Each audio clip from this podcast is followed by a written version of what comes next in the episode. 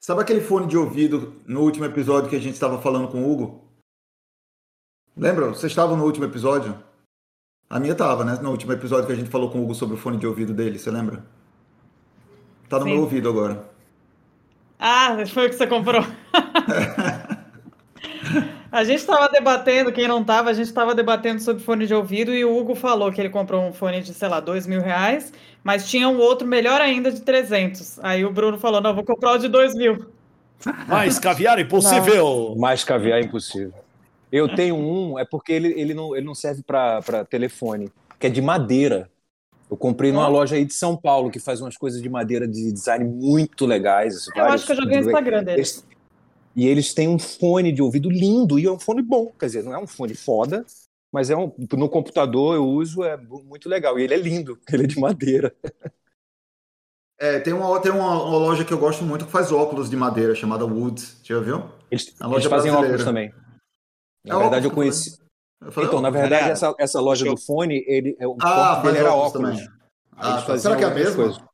Chama Leaf, Ah, não, é de, Ah. de, de eu acho que a folha, que eu né? conheço é Galera, eu só. Estão me ouvindo aí? Sim. Uhum. Alto e claro. Deixa eu, deixa eu só testar logo, que aí quando eu entrar eu já entro da forma correta. Porque eu achei que meu fone era melhor, mas vocês estão ouvindo como tá assim, né? Tá ótimo. Tá bem. Tá Eu vou ótimo. botar o Barulho fone agora. Ah, tá. Eu vou Esse botar o agora. fone agora e vocês me dizem se melhora ou piora. Que aí quando eu entrar eu já entro bonitinho. Em geral, os microfones. Eu tava do- ouvindo o barulho do Cheetos. É, a mudança é microfo- essa. Piorou. Agora eu tô com fone. Piorou. Melhor sem. Piorou. Melhor sem? Tá, ótimo. Beijo. Beijo. Os microfones dos celulares são bons. O que o fone faz é, é- é tirar um pouco o som externo, né? Quando você está num lugar muito barulhento, ele, ele, ele, ele, ele melhora o, o som ambiente. Mas, em geral, mesmo em live, me parece sempre que o som do microfone do, do, do, do telefone é melhor do que o do, do, do fone. Depende, né? Porque Depende, o microfone né? do. Se você tiver num computador, por exemplo, ele pega muita ambiência. Se você estiver falando com o microfone aqui direcional, é a mesma coisa que num teatro você tá com um bunzinho no palco ou com o microfone na tua boca, entendeu? Faz Não, eu tô falando telefone. som. Tô Não, falando você não tá falando telefone. da qualidade do áudio saindo quando você fala? É, Então. Às tá vezes, quando, quando eu gravo, às vezes eu faço um áudio que eu vou editar depois. O som fica com a qualidade mais brilhante se eu fizer direto. Se eu fizer Porque é um com iPhone, fone, ele. Hã? É porque é um iPhone. É. Ih, pronto. É pra, que, que, eu, pra que, que eu levantei essa bola, né? Mas é, se todo É. mundo aqui tivesse Por usando o falar nisso- iPhone assim como microfone, seria melhor tudo. Vou falar nisso, qual é o tema de hoje? Então. Eu sugiro da gente puxar aquelas discussões que a gente estava tendo, exceto a da pornografia, porque a da pornografia eu não quero entrar agora, porque é um tema que vale um episódio inteiro. É, também acho. Mas. É, não, e, e assim, tipo, é um tipo de assunto que é legal trazer algum especialista, né? Exatamente. Sabe quem que eu Porque ia, senão eu fica ia muito. chamar? "Ah, Sabe quem eu chamaria? Eu Não sei se a gente queimaria essa carta para chamar ela, barra Tabata. ele. É, não. A Rita Von Ruth. Eu estava ouvindo o episódio que ela fala sobre a sexualidade na ela é cultura. maravilhosa. e é ela maravilhosa. saberia falar legal sobre esse tema aqui.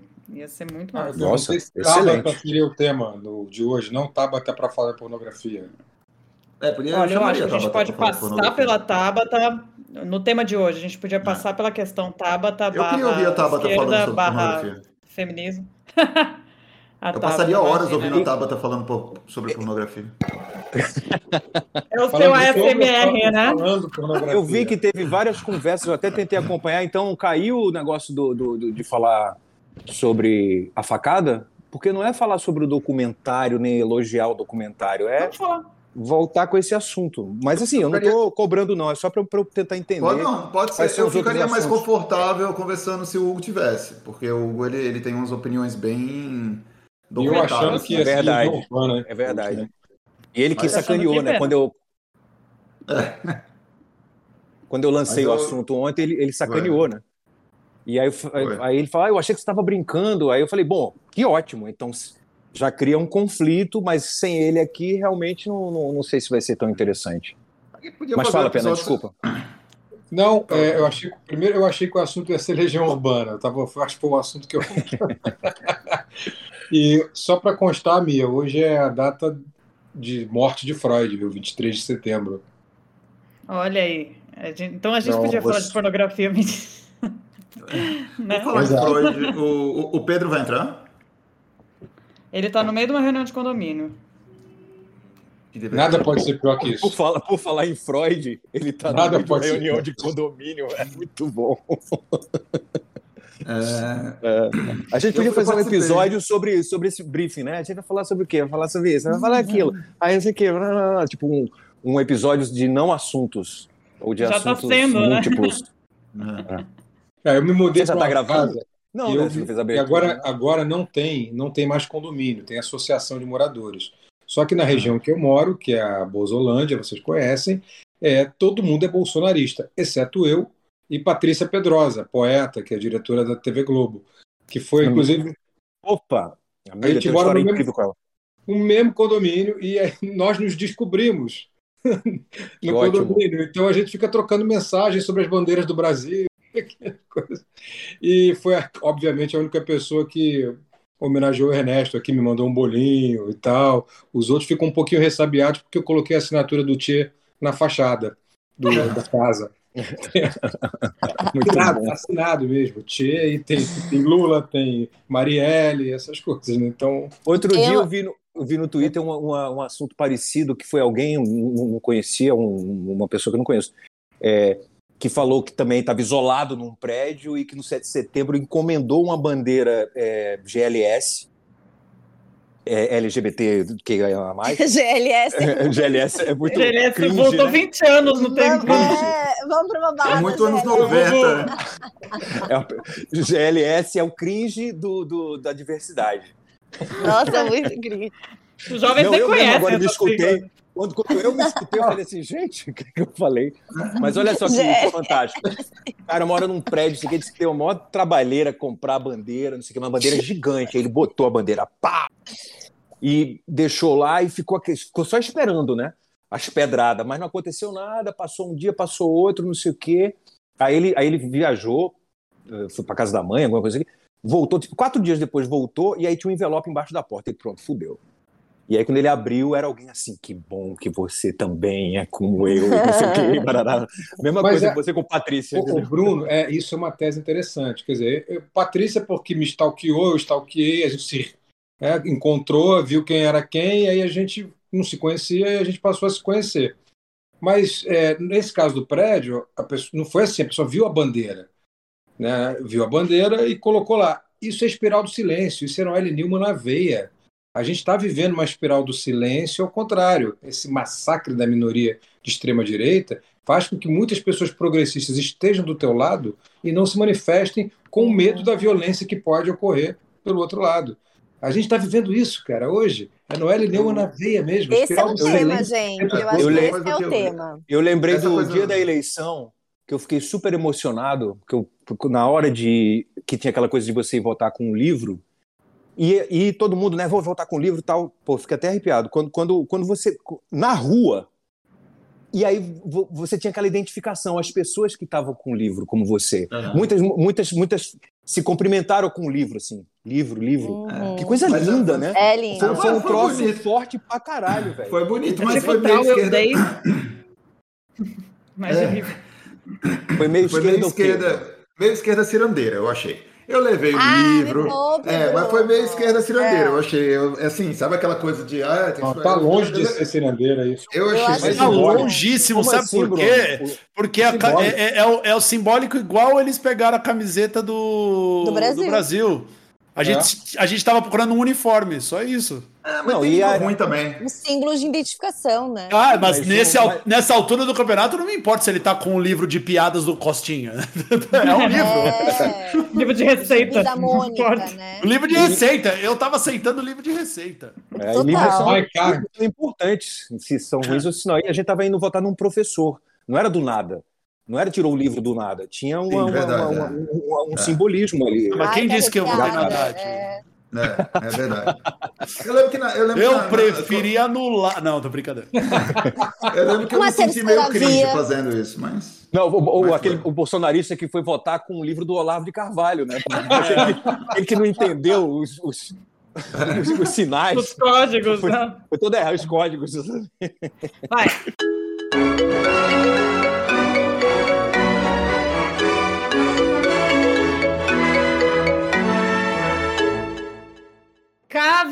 Caviaretes que estão esperando para ouvir a gente faz semanas, nem sei quantas. Vocês viram que a gente já começou o episódio. Estamos aqui hoje com o novo papai Felipe Pena, com Marcela Alô. Casagrande, com Bruno Garcia, com Bruno Barros, com Andy Bizoc, João Polessa vai se juntar a gente já já. Pedro Dalpica, talvez mais tarde a voz dele apareça, e eu sou a Minha Passione. E a gente está aqui batendo um papo sobre alguns temas, como a gente está falando de livros, vamos começar pelo final e eu quero que cada um me fale o que está lendo. Andy, começa. Nossa. E quem não tá É- lendo? é muito Bia? bom. Tem que inventar um livro. Quem não tá lendo Lê, deveria, mentir. Parece a Não, pegadinha do Sérgio Moro. Eu tô autoritária hoje, vai. Nossa, Eu tô falando. referente. E, se, e, e, quem, e quem não tiver lendo o livro que eu gosto, cara, eu tava reto... Eu tava retomando um livro que eu tinha largado faz um tempo que se chama Ética e Vergonha na Cara. Do. Meu Deus, eu esqueci todo mundo. Os, os filósofos ficaram famosos, o Isso Clóvis aí, e o, o, e o, o Cortella. O Clóvis Cortella. Ah, É. É uma conversa do- pop. É, não, era uma conversa, é uma conversa que virou um livro do Clóvis e do Cortella. E, e a merda é que é o seguinte, eu peguei o livro muito antes de começar a ver os vídeos deles. E a merda é que eu não consigo agora, é, eu li uma vez já e tinha tem vários insights interessantes e aí eu tô lendo de novo só pra ouvir com a voz deles. Enquanto eu leio. É, É maravilhoso, qualquer coisa gente- do Zizek. Não dá pra ler É, sem, você- sem imaginar. Eu, eu vou lendo, então, então quando chega na parte do Clóvis, ele tá assim agudo, eu tô lendo e eu fico com essa voz mental. E quando chega na parte do Cortella, ele fala, concordo. E, e, e quando? E eu fico lendo, eu fico me irritando e fechando o livro. Falando, mano, que merda, eu tô lendo o livro agora ouvindo. Não, foda-se, eu vou. vou- eu, eu pensei em pegar a capa, riscar e, e inventar o nome de um autor pra falar, não, não tô lendo deles, é, outros, é outras pessoas. Vai se auto-enganar, se manipular. É isso. Ele faz uma segunda oxítona, né? Ele dobra a última sílaba como se fosse tônica, né? Ele repete. É. Quando. Quando? Tem o de- Quando? Ele É a acha que virou coreano. O coreano fala igual o Cortella, né? Sim. É a guerra fonodiológica. Isso foi muito errado. Que acento a gente poderia usar para ter essa sonoridade, Polessa? A gente, a gente conseguiria, em vez de duplicar o O, como é que a gente acentuaria isso? Com a crase, com a trema? Tem, teria como fazer isso? Curiosidades. Não, a impressão. No, no caso do Cortella, eu praticamente vejo escrito a, a última vogal repetida quando ele fala, assim, de tanto que. De tanto que essa parada me, me chama atenção desde que eu ouvi ele falar. Assim, eu me perco nisso, inclusive. Eu não consigo prestar atenção no que ele está dizendo. Eu me perco só vendo as- essa, essa extensão aí que ele faz, esse alongamento aí da última sílaba. É, isso é uma coisa que eu, uma coisa que a escrita do português não tem, né, Bruno? Respondendo assim, agora eu me dei conta que você pode estar querendo uma coisa, uma resposta um pouco mais técnica. Isso é uma coisa de línguas tonais. O português não é uma língua tonal, então a gente não tem signo gráfico para representar tom na linguagem falada, entendeu? Interessante. São Muito línguas bom. que são línguas que você pode estar emitindo a mesma vogal, mas se você está no agudo ou no grave, e algumas línguas têm até é, ascendente e descendente, que é tipo coreano e chinês, que tem essa coisa que a gente percebe que, que para ser aquela palavra tem que ter uma tem que ter uma subidinha. É, japonês Ou- é assim. Não, o japonês eu acho que não é tonal. O japonês eu tenho quase certeza que não é tonal. Mas chinês, coreano, porque são muito diferentes, né? Embora Aham. o coreano tenha uma escrita completamente diferente, que o coreano tem uma escrita independente, é o único, a única língua do mundo que a gente sabe quem foi a pessoa que fez. E fez para ser diferente do chinês. Fez para se livrar do domínio cultural chinês. Mas a sonoridade tem isso em comum, as duas são tonais. Caralho, São línguas em que a mesma sílaba ma pode, pode querer dizer coisas completamente diferentes se ela estiver subindo ou descendo, ou fixa no agudo ou fixa no grave. Muito bom, Polessa. E Tá agora, anotado. quem mais está lendo o que aí? Eu tô lendo, eu quero falar um livro. A palestra foi embora depois dessa. Ele saiu? Nessa aula, ele Nossa. vazou. Ai, meu Deus, os coreanos descobriram ele. É, Fala, Bar. eu, eu tô lendo. É, eu acabei de ler um livro é, da. Ai, como é o nome? Sayaka Murata. É, um, é um, uma romancista é, japonesa que se chama é, Querida Combine. Que Combine é como eles chamam loja de conveniência no Japão. Combini, alguma coisa assim. Combini, alguma coisa assim. Mas o é bem, bem foda. É um livro, na verdade, sobre não conformidade. Quem indicou esse livro foi o Alex Castro, que já participou aqui do, do episódio com a gente. E é um livro sobre uma mulher que trabalha há anos numa loja de conveniência. Ela já tem quase 40 anos, ela trabalha, sei lá, há 20 anos numa loja de conveniência. E ela não quer sair dessa loja de conveniência, ela gosta de trabalhar como atendente de loja de conveniência e é o sonho da vida dela ser atendente de loja de conveniência pelo resto da vida dela. E o livro trata um pouco sobre como a sociedade não lida bem com esse tipo de gente, né, que tem é, que está um pouco fora da, da normalidade, né, do que a gente espera, do que é normal. Eu gostei tanto do livro que imediatamente eu emendei com o livro seguinte dessa autora, que se chama Terráqueos, que é sobre o mesmo tema, sobre não conformidade, é sobre uma mulher é, que não queria casar e não queria ter filhos e não, e não queria ter essa vida de casal, e ela encontra na internet um cara que também não queria casar, não queria ter filhos e não queria ter essa vida convencional para os dois casarem e fazer de conta para a sociedade de que eles vivem um, eles são um casalzinho comum. É, recomendo demais esses Isso, dois. isso existe bastante hoje em dia, né? Eu vi, inclusive, eu vi num, num desses aplicativos de relacionamento ontem, um cara que Uhum. escreveu assim: Estou procurando alguém pra fazer todas as coisas de namorado, só que sem namorar. ótimo, tá na moda. Vamos, vamos ser namorados sem namorar, vamos casar sem casar, tá ótimo. E pô, numa sociedade O que que japonesa. seria? é- Fala. O que que você. é, Bom, isso varia tanto, né? O que seria bora namorar sem. Porque. É, porque- É tipo não ter meu- meu compromisso nó. emocional com outra pessoa. Vou sair pegando todo mundo e não vou ter É, compromisso é, emocional. Mas não, Não coloca o namoro no livro de regra, é. Não, Não o existe namoro uma no- coisa assim de, conver... de, de ter uma conversa, né, gente? É que é, depende, a gente. Espero que vocês, Ai, né, que eu tô um- falando aqui. Pega um cobertorzinho tenha- pra mim que eu tô com frio. ô- Qual que é o seu nome mesmo? Ô, Andy, eu acho que eu não te sigo no, no, no, no Instagram, acho. Eu vou te mandar, cara, um texto que- sobre exatamente isso que a gente tava falando, assim. O problema das relações sem rótulos. É bem massa. Mas assim, o, Marcelo, você estava falando da pessoa, por exemplo, querer, ah, porque quer pegar todo mundo, mas assim, é, rola o caso de uh, essas pe- duas pessoas, elas não queriam ter relações sexuais. Não, É, com ninguém, nem com o próprio casal, entendeu? É isso que eu Não é tava sobre pensando. O que que a questão é o que que você deixa de fora dessa definição, né? Não namorar, mas namorar é o quê? Não transa, mas faz tudo? Ou transa, mas não faz mais nada? Ou não apresenta pro pai, né? É, geralmente é tipo não apresentar pros amigos, assim, não ter uma relação, entendeu? Então, assim, você tem os benefícios de uma coisa, mas aí você não, não leva pra sua vida. E geralmente um dos dois tá esperando alguma coisa, entendeu? Não tem essa conversa, e sempre deixa o outro nessa espera. E às vezes é por carência, às vezes é pra Ah, ter- ter alguém admirando, inflando ego. diria acho que- eu acho que sempre tem alguém. Sim. É, eu acho que sempre tem alguém cedendo muito. É o famoso. é, a pessoa tá muito apaixonada, a outra também.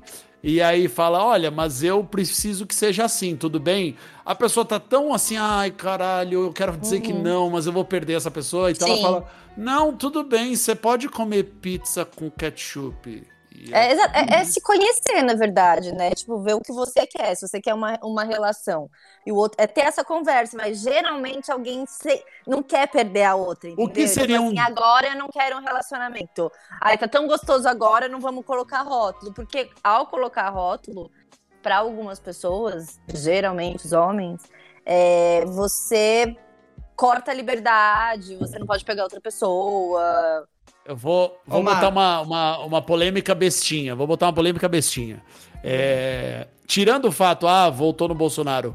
Qual, eu não sei se a gente já fez essa pergunta. Qual seria o deal breaker, assim, tipo, ah, não, mas tem que ser bobo.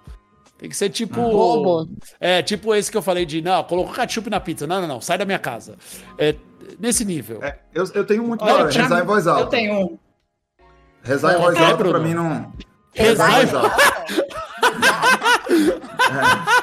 Se É rezar, se rezar em silêncio. Não, se rezar em silêncio, É, a tudo pessoa bem. não sabe, né? De repente, tá com o olho fechado. O que você tá fazendo? Não, eu tava matando um, um inseto Fazendo uma minha conta. Tá fazendo uma É. Pensando conta, em você, Nazaré. meu amor. Né? Cara, eu nunca parei Eu pra tenho pensar um. nisso. Eu tenho é um, a na verdade, que eu nem sabia que tinha. Até um dia eu tava afim de um cara e daí ele falou isso e me broxou tão rápido, tão rápido. que Eu pensei, tá aí um deal breaker. O cara fala que não liga muito pra música. O cara fala, ah, não ligo muito pra música, não sou muito fã. É estranho, mas é estranho. E super Mas- generalizador, como assim, nenhuma? É, mas, Mas, é, mas, é- mas- mas essa não é boba, né? Essa é profunda. Essa é uma pessoa. Dá nem pra ser amigo de uma pessoa dessa. Não é namorado.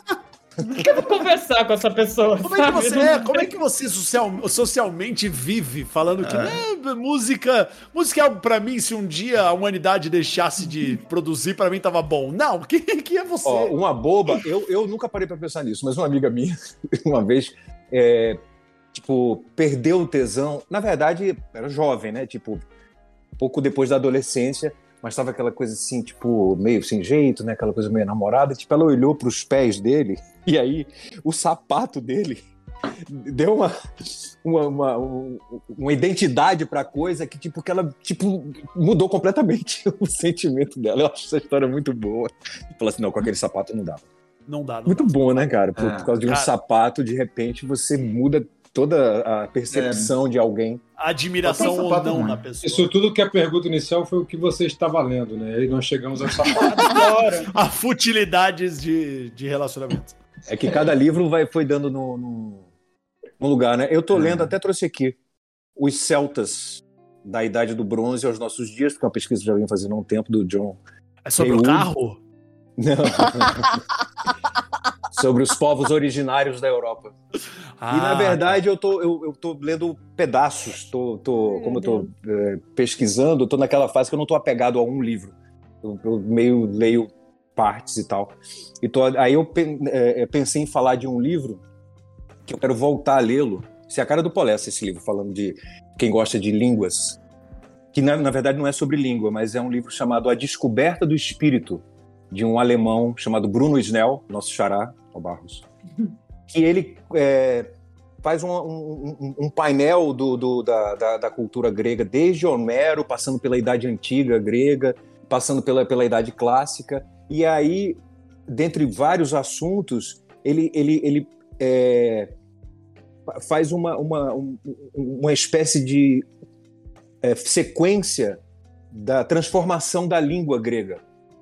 E aí eu lembro de um, de um momento do livro que me marcou bastante, que ele falava que tinha uma época, é, uma, numa época mais antiga, né, mais, mais é, onde a linguagem estava mais é, complexa, que se falava muito em versos.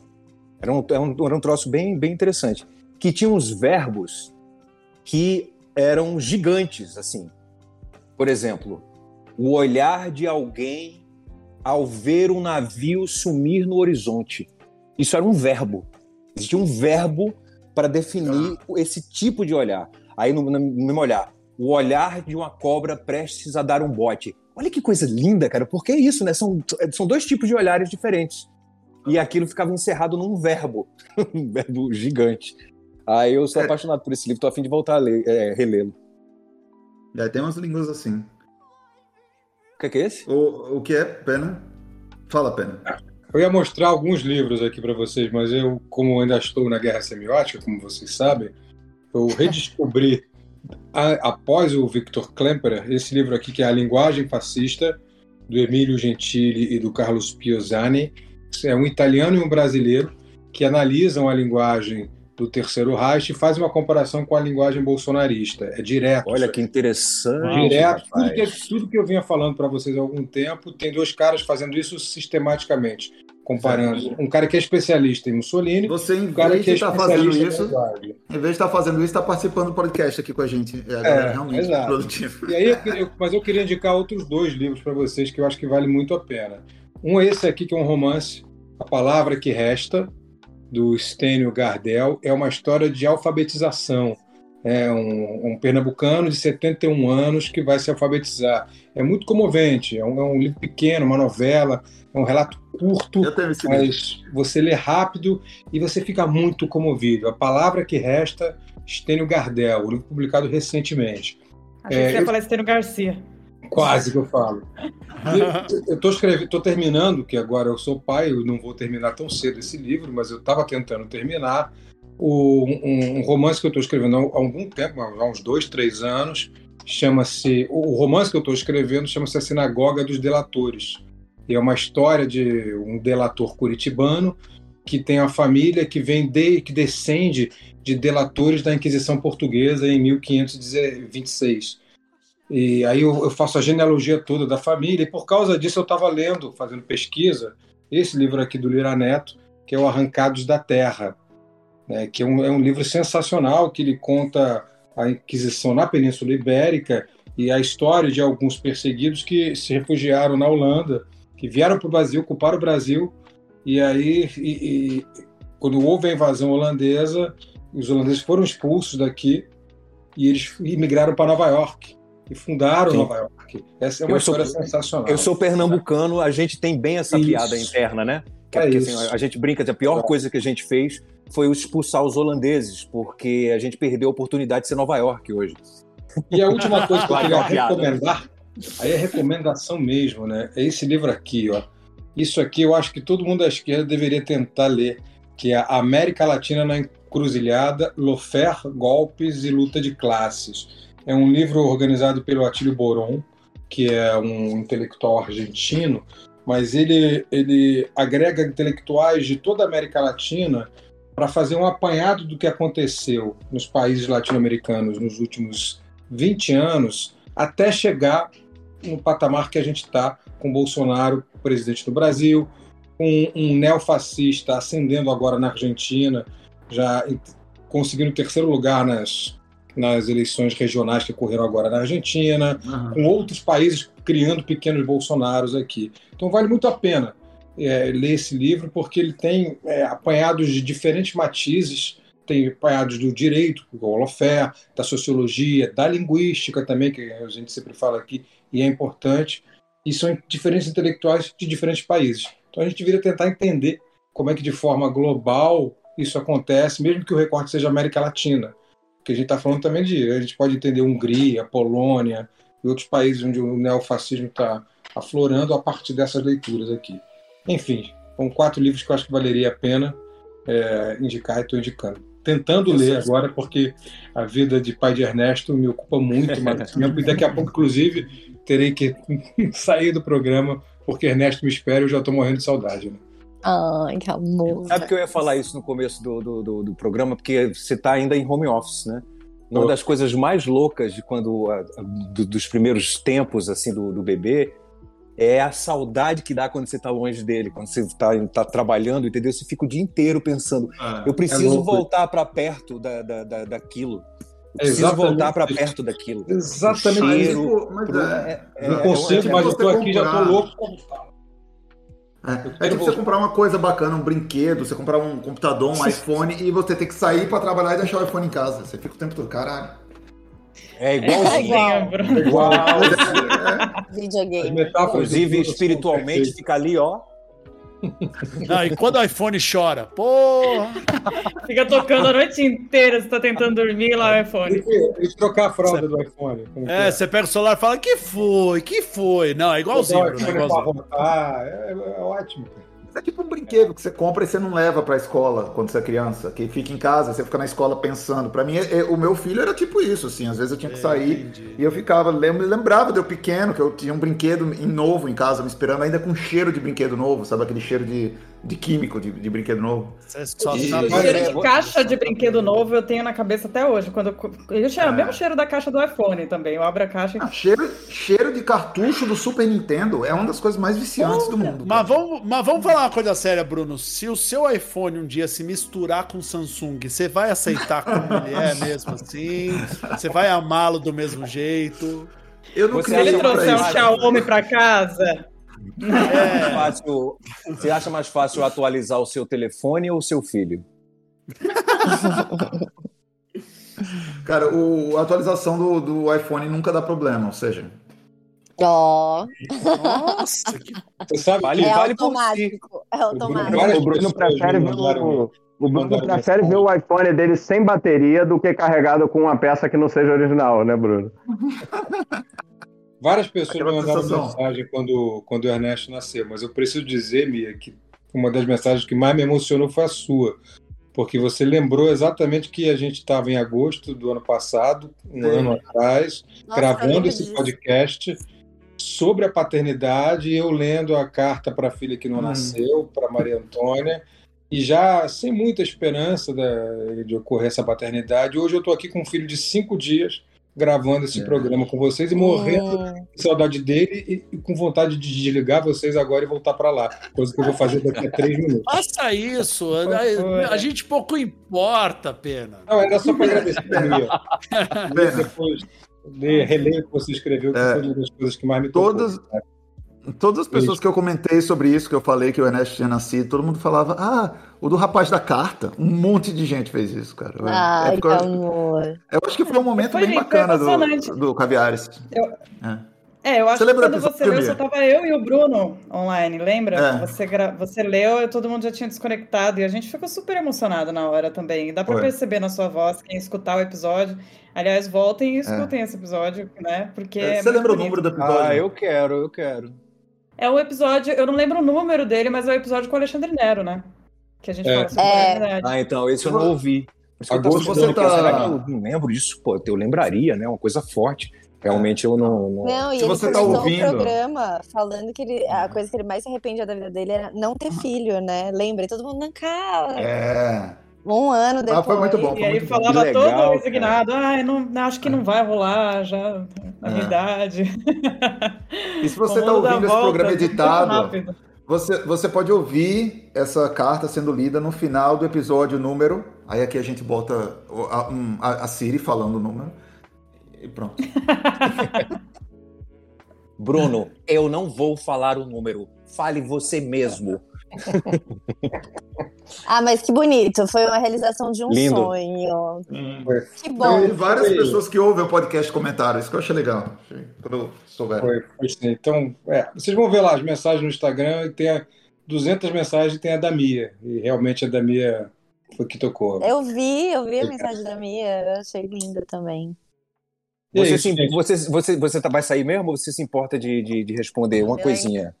Ó, claro. Não, que a, a- é, na, na rabeira do, do- desse último livro que você indicou, todo esse movimento mundial, né, que passa pelo lawfare, que passa, mas assim tem claramente uma, uma, uma interferência da elite do dinheiro, né? É, isso aparece no livro. Como é que você tem visto isso atualmente? Porque é muito curioso, né? Esse movimento se proliferando de uma maneira que não parece exatamente natural, né? Parece e não parece. É, é bem, é bem esquisito o que está acontecendo. Eu vou, eu vou te responder, Bruno, assim, assim, não não é o Felipe Pena que vai te responder, vai responder o Atílio Boron, que é o autor do livro. Porque eu acho que ele tem uma. É, é o que ele escreve e eu não necessariamente concordo com ele, mas é, eu me atenho às questões que eu estudo, que são as questões da linguística e da psicanálise. Então, sobre essa questão socioeconômica, ele tem muito mais condições de responder do que eu, obviamente. E a tese dele é a de que a elite financeira, num primeiro momento, apoiou esse movimento de extrema-direita populista porque acreditava que haveria ganhos financeiros imediatos, relevantes e que poderiam até durar um certo tempo. Mas recentemente, essa mesma elite financeira, e acho que é uma coisa que a gente comprova aqui no Brasil, com os Faria Limers abandonando Bolsonaro, essa mesma elite financeira passa a se arrepender de ter apoiado esse movimento à extrema-direita pela violência que pode prejudicar os próprios negócios deles num mundo que está cada vez mais globalizado e precisa pelo menos transparecer, não que seja, mas transparecer alguma decência no capitalismo, como se isso fosse possível. Então, o que é essa decência, segundo o Atílio Borão? É algum verniz de ecologicamente viável, algum verniz de socialmente viável, sabe? Pequenas, pequenos vernizes que a extrema-direita é incapaz de ter. Vídeo discurso de Bolsonaro na ONU, que foi muito bem definido por alguns jornalistas como uma live na Assembleia Geral. Né? É, é, é o cercadinho na Assembleia Geral. Então, eles têm, segundo Atílio Borão, se arrependido disso e talvez seja uma das causas da possível derrota da extrema-direita no Brasil nas próximas eleições.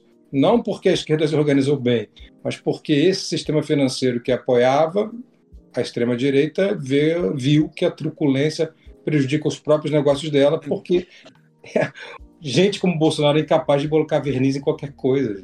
É incapaz. Então, Pena, você está reconhecendo que o Zizek estava certo quando ele votou no Trump, dizendo que Não. o Trump ia, ia ser responsável pelo grande retorno da esquerda ao poder. Aliás, amanhã, amanhã a gente Atílio tá gravando Borão na tá quinta. A gente está gravando na quinta, sexta-feira é, começa o processo do que os QAnoners estão falando de volta do Trump ao poder, tá? Amanhã, É sexta-feira, amanhã, nossa, vai ver uma revolução lá nos Estados Unidos, o Trump vai voltar, só informando. que não vai aí. acontecer. Mas não é toda sexta-feira, não tem claro. isso, né? Não, não, não, claro que tem, não, mas assim, é o- são os cavaleiros do aguardem, né? Tipo, Tem um- aguarda, daqui quem a não pouco, viu, a- É, a, a agora brasileira. Agora vai, você vai ver Guantánamo, Agora a gente vai. vai pegar Não, os comunistas. Agora vai, os comunistas vão. Amanhã é a nova data. Aí depois A- eles a- marcam outra data. É por É, aí, não, é que é, nem a- regime. A versão brasileira é que tem ministro do STF exilado, É isso aí. substituído por dublê. Cara, eu é amo um troço, isso. assim, os caras É isso, eu acreditam amei numas essa coisas. história. Os caras que acreditam em o, qualquer o coisa. Alexandre de Moraes Qualquer tá coisa. na. Como é que é? Taiwan. Que o Alexandre de Moraes está em Taiwan. e Agora, só tá para me despedir mesmo de vocês, dizer hoje a gente é está gravando no- numa quinta-feira e foi o dia em que a CPI da Covid perdeu um dos membros do governo, porque esse meu o senador Eduardo Girão passou a acusar o senador Flávio Bolsonaro, um membro da tropa de elite do governo. Olha, isso eu não Foi vi. hoje. Então, há sinais de que a coisa está virando muito mais rapidamente do que a gente imagina. Vamos, Aham. vamos, vamos, vamos aguardar. É, eu estou muito dentro aqui da família Calheiros agora, como vocês sabem, e tenho visto muitas coisas acontecendo que eu não, às quais eu não tinha acesso. E Ah. pode ser que a gente tenha umas boas surpresas aí. Poderíamos dizer, vamos esperar o fogo amigo entre os inimigos. É basicamente isso. E está acontecendo. Quem assistiu hoje a sessão da CPI viu isso acontecer ao vivo. Ao vivo, aconteceu mesmo. Ô, eu Pena, deixa eu- gente. Eu preciso dar beijo em Ernesto. Só uma pergunta, só uma pergunta, que nem Diga. precisa ir pro podcast. Que cadeira é essa que você tá usando, por favor? Ai, Bruno. Não, o quê? Eu quero. Você quer saber qual é o meu casaco? Não, tô interessado também porque eu quero- comprar uma cadeira também. É, eu também, eu tô precisando comprar uma cadeira e eu, eu gostei bastante. Se você puder me dizer o modelo e, e onde você comprou, eu agradeço. Essa é uma armamilha, não é? Nossa, altamente espacial, Ah. belíssima, incrível, ergonômica no último, como diria. Cara, a minha, a minha coluna é fiapo, então tudo que eu puder fazer para amaciar essa Ah, então. jornada, longa jornada de home office que eu tô, eu vou fazer, porque eu Claro. tenho filho para criar. Então, me passa depois o link, cara, de onde você comprou isso aí, por favor. Passa um. Faço sim, gente. Beijo Vai para lá, vocês. Obrigado aí. muito cheiro beijo pro bote de Ernesto. que é muito bom um de Falou, bebê. Pena, valeu. Valeu, Beijo. Pena. Valeu, cara, beijo.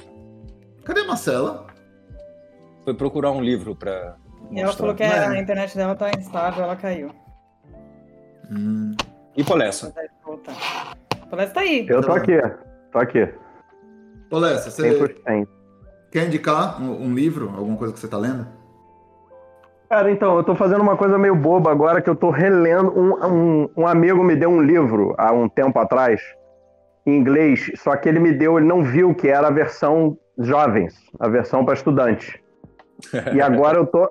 Aí agora eu tô finalmente lendo o livro mesmo, que é um cara que é o Michael Polla, que é um, um jornalista, comentarista de, de alimentação e tal, um trabalho que eu acho foda pra caralho. É, é manjadaço, é um cara manjadaço, não é um pouco, não é nada é, obscuro isso que eu tô falando, não. É uma figura popzíssima aí, inclusive.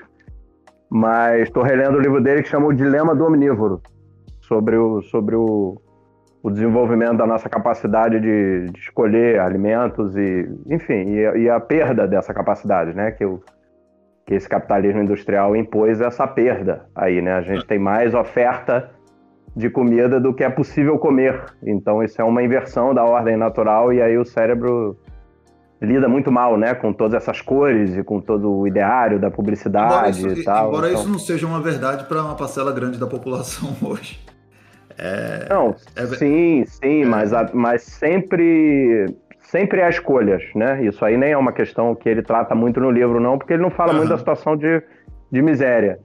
Mas sempre, é, sempre há escolhas, né? Em, em todo lugar que alguém está comendo alguma coisa, em geral, tem, tem, né? Ou pelo menos sempre uhum. tem uma escolha melhor, né? Digamos assim. Todo lugar que tem um. Todo lugar que chega um hambúrguer da sadia, chega um aipim, né? Assim, falando Às vezes a escolha é sim ou não, né? Então... Sim, pois é, mas aí eu não, não tenho nada para dizer para essas pessoas, né? Claro, aí não tem por que uhum. debater o consumo dessa parcela da população desse ponto de vista dele, pelo menos. Uhum. Mas é um cara muito interessante. E agora eu tô lendo o livro inteiro, né? Na versão adulta, digamos, só que em português. Então eu estou também já conhecendo bastante as ideias dele, eu estou sofrendo com as traduções, inclusive. Muito legal, e... Estou louco para acabar a pandemia e poder encontrar você, porque eu adoro essas conversas, esses assuntos. É. Eu queria. Mas eu, é, recomendo, eu, eu, cara, eu recomendo o Michael Pollan em geral, assim. É um cara que faz uma coisa assim que eu chamaria de, de filosofia da alimentação, porque não é gastronômico, também não é saúde, também não é veganismo, é uma onda tipo muito própria assim, é um cara muito explica muito bem e é jornalista, tem aquele molde de jornalista americano para trabalhar, então ele ele tipo, ele tem uma série no Netflix que é inspirada no livro dele, Cooked. Aí são quatro episódios. Transformar o alimento com água, transformar o alimento com fogo, transformar o alimento através do ar, que são os pães, né? E, e, e transformar o alimento através da terra, que são os fungos e levedos, e enfim, queijo e ah. etc. Ótimo. E aí, ótimo. e aí, em cada episódio, ele ouve gente que trabalha com a coisa, ouve especialistas e tal, e paralelamente tenta ele fazer. Então ele faz um churrasco, ele faz um ensopado, ele faz um pão e ele faz um queijo.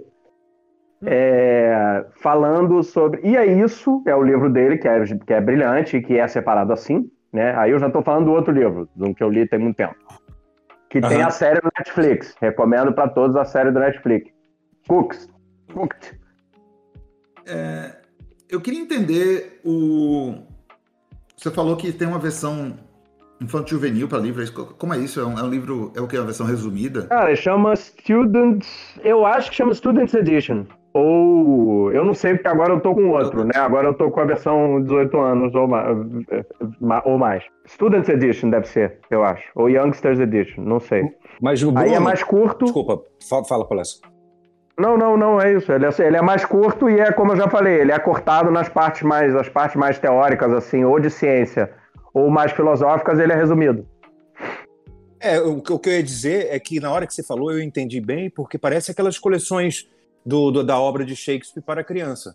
Tem ali o conteúdo, só que não é o, o, o conteúdo original. Ele está ali adaptado para ser um pouquinho mais palatável, para você introduzir uh, mais jovens na, naquele assunto, né? Então, é, deu para entender. Tem uma porrada de coisa, tem uma porrada de coisa que eu, devia, que eu li que eu devia ter lido a versão para criança, na verdade. Eu, eu não sabia. eu também quero, por favor. Todo, todos os livros da minha pós-graduação, se tiver a versão para criança, eu vou adorar. Não, eu tinha que realmente. Realmente uma coisa que foi fora do tempo, assim, na minha formação cultural, e eu tinha que ter visto Laranja Mecânica para crianças. Eu não podia ter visto o original, não. É, putz. Não, pelo menos não foi igual a minha mãe fez, que me mostrou Laranja Mecânica, eu tinha 10 anos. Ficou marcado. É, bom, eu, eu, era, tipo, eu era, tipo, muito criança. Eu vi com uma prima de 14, eu não tinha nem menor condição de ter visto esse filme, na, na idade que eu vi, nenhuma. Isso é muito louco, né? Nossa, Acontece, é, às vezes por irresponsabilidade, às vezes por acidente. Eu já namorei uma garota que o pai dela, cara, olha que maluco, ela tinha 7, 8 anos de idade. Viu com ela Coração Satânico. Ela ficou, tipo, Nossa, eu uma década filme, cara. traumatizada. O filme é maravilhoso, mas não, Não, mas- de sete, né? É que esse filme eu não vi, mas eu, eu tenho, assim, um- uma coleção de filmes ina- inapropriados que minha mãe passou pra mim quando eu era bem pequenininha, sabe? Então, Encaixotando Helena, Encaixotando Helena é um deles. Vocês lembram desse filme? É, mas o.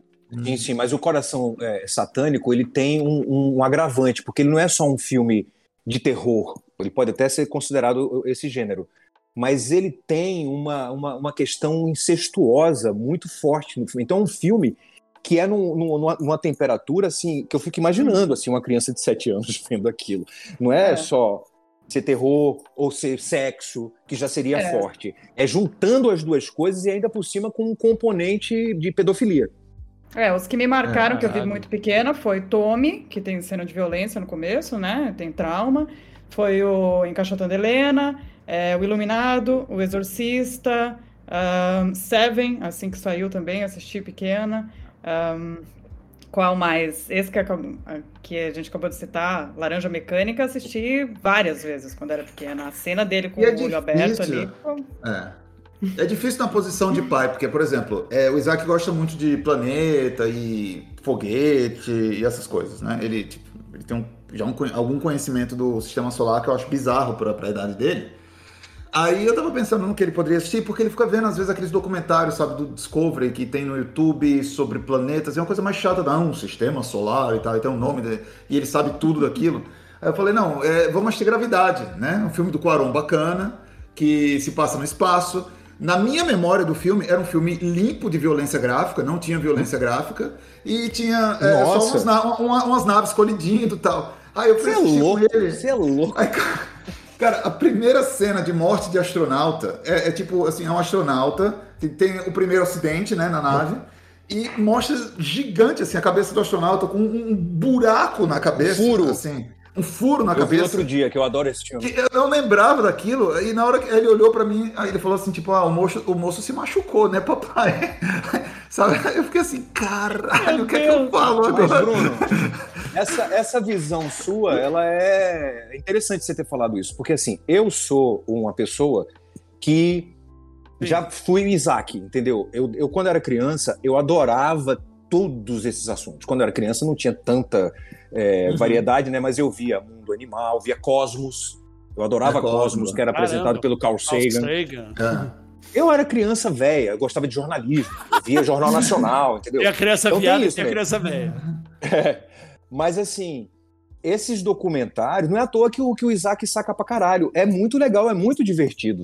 Ele, você pode achar, achar chato, mas Aham. assim, talvez seja uma, uma- um tipo de conteúdo mais interessante do que é, é, algo que está relacionado, mas que tem uma, uma um, é, é, é, manipulações emocionais mais, mais gritantes. O Gravidade é um filme interessantíssimo, que tem um, um storyboard belíssimo, né? Aquele plano sequência, né? É. que demora pra caralho pra cortar, é um troço louco. A Sandra Bullock tá no melhor papel da vida dela. É um, é, é um troço muito bem feito. E aquilo vai- te leva para um lugar que não é o do documentário. O documentário é mais reflexivo, né? Te dá uma informação, você imagina, você vai Sim. e tal. Então, eu acho que você deveria ser um pouco mais. é, é, parar de, de, de achar que tem que mostrar os gravidades da vida e deixar ele ver os Mas Discovery. é, mas é um bom filme. Tirando a cabeça furada do início, não tem nada demais depois. É realmente assim, violência de. É uma violência de, de objetos se batendo entre si, mas a violência gráfica do sangue do tal é realmente só essa cena. E assim, na minha cabeça, a racionalização que eu fiz é tipo, pelo menos foi um acidente, né? Porque é, você vê uma pessoa morta por um acidente, eu acho que é menos traumático do que você ver uma pessoa morta sendo assassinada ou, ou, sei lá. Por exemplo, o filme do James Bond que ele mata 18 mexicanos e fica por isso mesmo, assim, não tem, né? Ele dá um tiro na cabeça de 18 pessoas e não, e não tem contextualização daquilo. Pelo menos foi um A gente assistia a tela quente, né? Tipo. Exatamente. Outro, outro dia você ação, comentou que o. Isaac falou assim: pai, vamos, por que que a gente não vai a, a- a Brasília e, e- e mata o Bolsonaro? É, e que aí exato, você é. disse que respondeu assim: ô filho, eu tô, muito- tô com muito trabalho para fazer hoje. Eu tô ocupado. Mas você só falou isso, você não disse não, filho, não se deve matar as pessoas? Eu fiquei É, nessa isso- dúvida. Eu ia é. perguntar no grupo, mas aí o assunto passou. Eu fiquei um pouco preocupado. Será Você que ele só ficou falou pensando, isso? olha, no dia de folga do meu pai, a gente pode ir lá matar o Bolsonaro? Não, não. Eu juro ele que eu fiquei sabe, preocupado. É. Ele sabe que eu na- ele, ele falou, ele falou mais no contexto de, de levar, porque ele, ele tem assistido aquele é, King Kong contra Godzilla. Que, que é um filme que tem violência, mas é uma violência cartunesca, sabe? Violência desanimada, basicamente, só que em forma de Entendi. filme. Aí, aí ele tava falando no contexto de ter um monstro que ia comer o Bolsonaro. Mas aí eu, eu realmente eu não tava com tempo para levar esse monstro para comer o Bolsonaro no- nesse dia.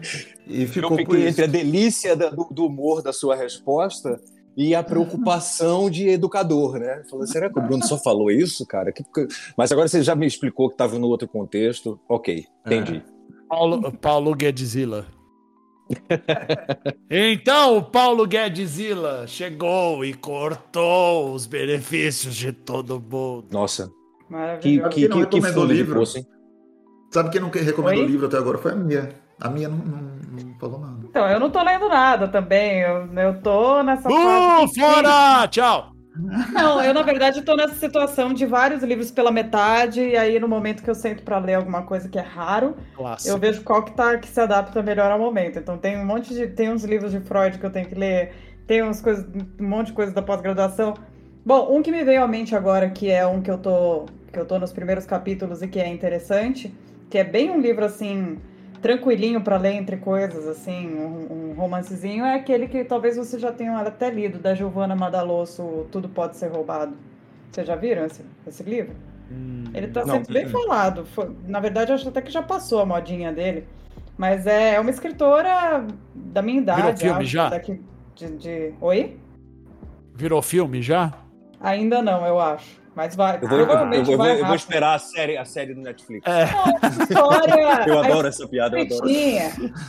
Por enquanto tá, tá tranquila a história, não sei, eu posso estar falando que a história é bonitinha e no próximo capítulo começar uma coisa sanguinária, não sei, né? Mas é a história de uma, de uma mulher de trinta e tantos anos que mora perto da Avenida Paulista e trabalha no spot, né? E ela consegue dinheiro roubando a coisa dos caras que ela sai. E aí ela começa a roubar coisas e vender, enfim, é, é interessante.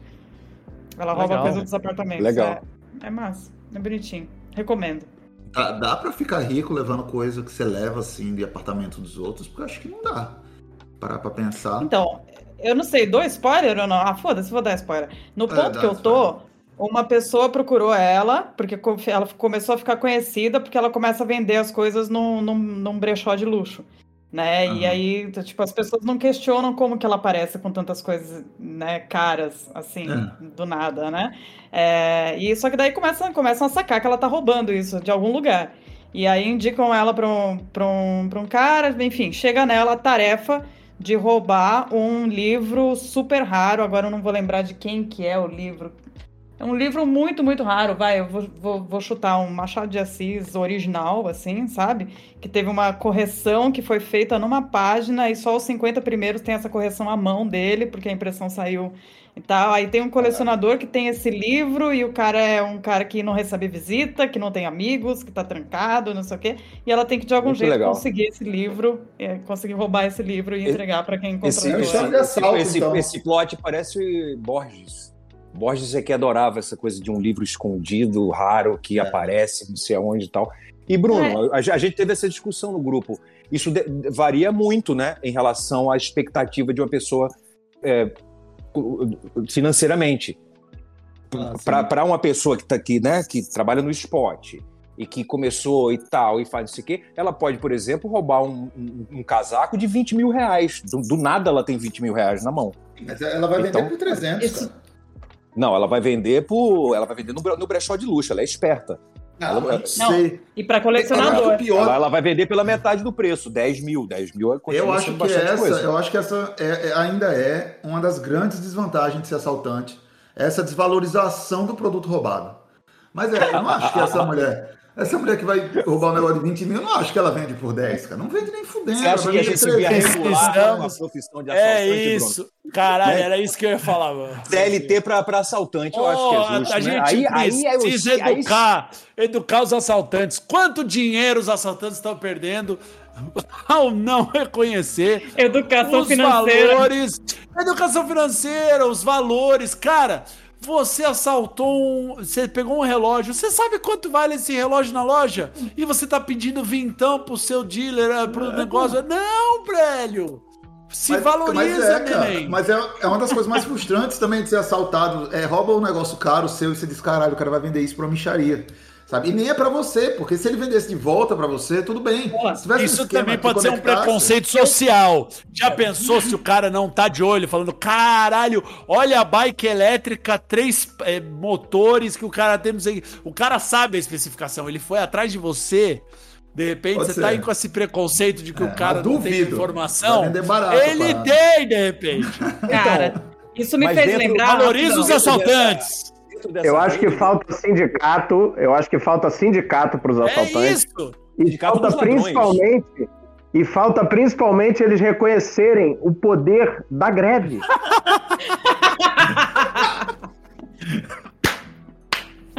Muito bom. Greve Muito de bom. assaltante.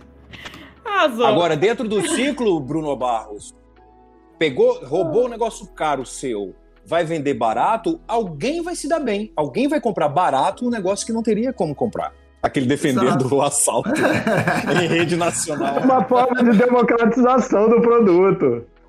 Você não, você não defende a, a pirataria? É, Não deixa de ser. É, é- tá dentro do, do, do- do escopo da pirataria isso. Não, cara. Não, é pior que a gente tá falando de uma coisa que é bem real, viu? Eu, uma vez, me assaltaram, pegaram minha bolsa de dentro do carro no, no semáforo aqui em, aqui em São Paulo, pertinho da minha casa. E o o vidro? cara. Hã? Quebraram, viu? Como é que foi? Não, o. Eu sempre tenho Ah, curiosidade eu fui- disso. de, pô, o cara enfia a mão? Ou Não, foi então, eu, capacete eu fui, eu fui muito ingênua. Não esquece que meu segundo nome é ingênua, né? A Mas vítima, ingênua. a vítima se culpando, a vítima se culpando. Não, a culpa foi mas minha. eu fui, claro mas eu fui. foi. Para pra pensar. Vou contar. Eu tava parada no, no farol aqui da Consolação com a Paulista, né? E durante o dia, três da tarde, sei lá, dia, claro, lotado, lugar super, né? E eu tava fumando no carro com a janela do vidro aberto, né? E aí veio um cara pedir um cigarro. E geralmente os pedintes, o pessoal que trabalha no, no farol, o pessoal, eles pedem cigarro e eu simplesmente dava. Hoje em dia eu não fumo mais, né, no carro, então, mas enfim. E aí Nem anda de vidro aberto na Paulista. porque eu não ando mais de vidro aberto porque o vidro do meu carro quebrou e ele nem abre mais, então tá tranquilo, esse risco eu não corro mais. Mas enfim. é, e aí o cara me pediu um cigarro, daí eu falei, só tenho esse, pode ser? Entreguei o meu, que tava na minha mão, pra ele. Aí ele, beleza. Aí quando ele chegou perto, ele se debruçou pra dentro do meu vidro, passou por cima de mim, esticou o braço e pegou minha bolsa que tava no passageiro. Pô, E Caralho, aí- Ele nem te pediu? Não pediu, não, não fez nada. Só não deu tempo de pensar. Moça, eu vou pegar a sua bolsa, tá bom? Tá bom. Mas ele levou o cigarro. Levou o cigarro, né? O cigarro e a bolsa com tudo dentro. mal. E dentro Ai, da bom, bolsa tinha, Cigarro, porque, pô, eu, tinha o se meu tivesse iPhone. rejeitado o cigarro, ia ser ruim, É, né? Pra é você. chato. que deu o cigarro, o cara não. Porra, né? Rejeitou Não, aí, o cigarro. aí ele pegou, tava, tinha, tava o meu iPhone, o carregador, o meu iPod e o fone de ouvido dentro do- da bolsa, né? Tipo, me fudi. Aham. E eu tava bem perto de casa, eu cheguei em casa e peguei um outro dispositivo para ligar o buscar iPhone. E aí eu vi que o cara começou a andar na região sem desligar o meu celular. Então eu tava vendo o caminho que ele tava fazendo. Ele andou pela Ah. Paulista, ele voltou, ele entrou ali, começou a subir. Aí eu falei, velho, vou, né? liguei pra polícia. E a polícia falou: ah, passamos para a central e a gente te retorna se tiver alguma vida. Ah, Não vai, eles não vão atrás, cagada, Não né? vai acontecer nada. Aí eu pensei, vou eu atrás, né, de tentar achar algum, algum, algum PM, alguma coisa no meio do caminho. Aí, é, aí eu desci, fui na Consolação, parei um carro, eu tava, no meu carro eu parei do lado de um, de um carro da PM e falei, ó, eu tô aqui com, eu mostrei assim, um outro iPhone e falei, ó, eu tô vendo que o cara tá aqui na frente do Hospital das Clínicas, bora lá. Aí os caras falaram, não, não vamos, desencana. Aí eu, porra, aí eu parei um outro, enfim, no terceiro, terceira viatura que eu parei, eles falaram, me segue. E aí eu participei de uma certa, de um, de um momento assim que, filme de ação, que o cara começou a quebrar todos, furar todos os faróis vermelhos e eu indo atrás, porque ele me segue, eu com meu palio indo atrás do, ca- do carro da polícia. E aí eles chegaram perto, assim, o cara com a metralhadora na mão falou, me dá esse celular, né? Pegou o meu celular. E aí tem um negocinho que você aperta e eles fazem um, um- um aviso sonoro no dispositivo Ah. que tá perdido, né? E aí ele começou a apertar e escutou atrás de um tapume ali no Hospital das Clínicas o pipi do meu celular. E aí o cara, o PM pulou o tapume, foi lá, Aí ele voltou pra mim e ele falou: Esse é seu celular? Deu sim. Aí ele me entregou dele, peraí. Aí ele voltou lá, depois ele voltou de novo com o meu iPod, o fone e o carregador. Aí eu falei: Não tem mais nada lá, minha bolsa, as coisas estavam dentro da bolsa. Não, ele só tá com os dispositivos. Deu, beleza. Aí ele falou: Você quer ir pra delegacia, prestar queixa tal? Deu, não sei, não sei se é o cara. Aí ele mostrou uma foto do cara, não era a mesma pessoa. Não era a mesma pessoa que tinha me assaltado. Daí eu falei, não, não vou denunciar, deixa pra lá, só pega minhas coisas de volta, né? Aí ele falou, é, esse, nesse caso aí, ele falou que comprou por 40 reais ali em cima. Então ele comprou meu, as minhas coisas, esse kit iPhone, kit Apple, por 40 reais. Que o outro cara deve ter trocado pra comprar sei lá o quê, por 40 conto ali, tava precisando da grana. E é assim, o cara não soube fazer uma Esse cara venda, né? botado- Ele poderia ter É, vendido realmente a 200, gente- 300, 500, ele vendeu por Realmente a 40. gente, a gente- realmente a gente precisa regular esse mercado. É isso, cara. Pô, Educação financeira. é isso. Que raiva do cara que foi enganado, entendeu? Eu fiquei com Nossa. tanta dó, assim, eu tô falando uma coisa muito, né, enfim, mas eu me senti mal. Eu pensei em dar os 40 conto de volta pro Claro. cara. Eu pensei, Claro, eu- meu, gente, esse cara cara gastou não compra 40 mais conto porque ele ia fazer um puta do investimento pra vender isso daqui, para ele. E assim, convenhamos, né? O cara vai dormir num papelão. Eu não. Então eu me senti super mal de estar pegando Sim, de volta sim. meu próprio iPhone do cara. Mas ninguém compra um iPhone por 40 reais sem saber que tá comprando um produto roubado. Primeiro, isso não aconteceu, né? Mas se tivesse acontecido. Não, ele sabe que era roubado, Bruno. Ele comprou. Sim, mas ele, tava- ele, ele, ele, ele tá em cara um- tava- num, num- num outro lugar, né? Como a Mia falou, o cara dorme no Num papelão. outro Ele tá no, no, no- no- no outro escopo, né? Numa realidade paralela em relação a nós. Isso é que é foda. Caralho! Paguei 40 pau em todos esses aparelhos. Vou vender por 100. É isso. Ele, visual- ele visualizou Foi isso que me fez me e sentir é mal, isso. Cara. o cara é formado. E o cara é formado em economia, turma de 86. Quer dizer, é assim.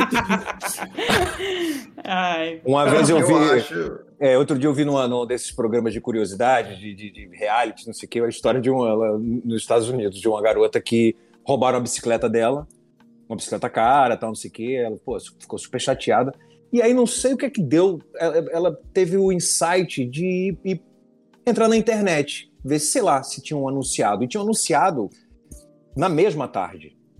E ela reconheceu, a bicicleta dela tinha alguma, Ah. alguma- alguns detalhes que ela viu que era a bicicleta dela, e aí ela fez o seguinte, ela marcou com o cara e falou, ah, eu tô interessado na sua bicicleta. Aí foi lá, e o cara disse, ah, essa bicicleta falou assim, posso, posso fazer um, um- um test drive? Posso, posso experimentar? O cara, claro. Ela pegou, subiu na bicicleta, foi embora, foi direto pra uma delegacia e Arrasou. anunciou. Foi muito legal, né? Claro que isso acontece raramente, mas ela foi muito esperta. Não, cara, eu queria de verdade, assim, numa oportunidade dessa, falar pro cara, cara, você vai vender por quanto isso? Porque eu posso fazer um Pix pra você agora. Não precisa ele passar pelo trabalho de revenda, sabe? Tipo, é, mas assim, eu, eu acho que tem um, um componente, assim, no, no assalto que, que não tem muito espaço para esse tipo de diálogo um pouco mais racional, assim. Mas seria legal se Você tivesse. sabe que no Rio de Janeiro tem? Você sabe que no Rio de Janeiro Falta, tem? falta um bom aplicativo para conectar essa galera, né?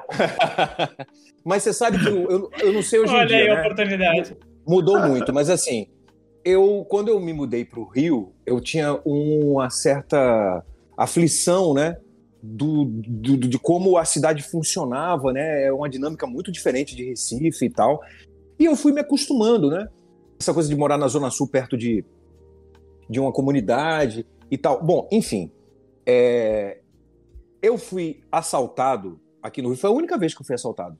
Não, mentira. Anos depois eu fui com. levaram meu carro, mas aí foi uma outra situação. Assalto de rua. O cara chegou, apontou uma arma pra mim e fala assim: passa tudo. E aí eu não sei porquê, eu tive a calma de falar assim: ô, velho, claro, aí peguei minha carteira, né? E falei assim: eu posso, posso ficar com meus documentos? E dei a carteira pra ele. Ele falou: claro, velho. Aí pegou, tirou o dinheiro Ah, e devolveu a carteira com os documentos pra mim. Claro. E aí o cara, É quando o o cara mínimo. saiu, eu fiquei meio impressionado com aquilo, porque isso em São Paulo é, é quase im- impensável. Não, São Não, Paulo, galera São Paulo é muito muito mais violento. na muito pressa. mais né? violento. É, é, É, tipo, é bora, outro- bora, bora, bora. é outro negócio. Cala a boca, cala a boca, cala a boca. É isso. é Olha, teve é uma vez que eu negociei caralho. em São Paulo. Eu já fui assaltada muitas vezes também, muitas, assim, perdi a conta, mais de oito, vai. E aí, uma das vezes que foi um assalto em grupo, um assalto coletivo, era uma mesa de comediantes, olha só, isso é um monte de amigo nosso, inclusive. A gente estava numa mesa que tinha uns 15 comediantes num, num café, no Café Donut, que a gente frequentava em Moema 15 anos atrás, Caralho. depois dos shows. E aí só tava a nossa mesa, eram umas duas da manhã, e aí entraram quatro caras armados e renderam a caixa. E aí viram a gente, ficaram em volta da mesa e falaram: relógio, joias, carteira, celular, põe tudo em cima da mesa, galera.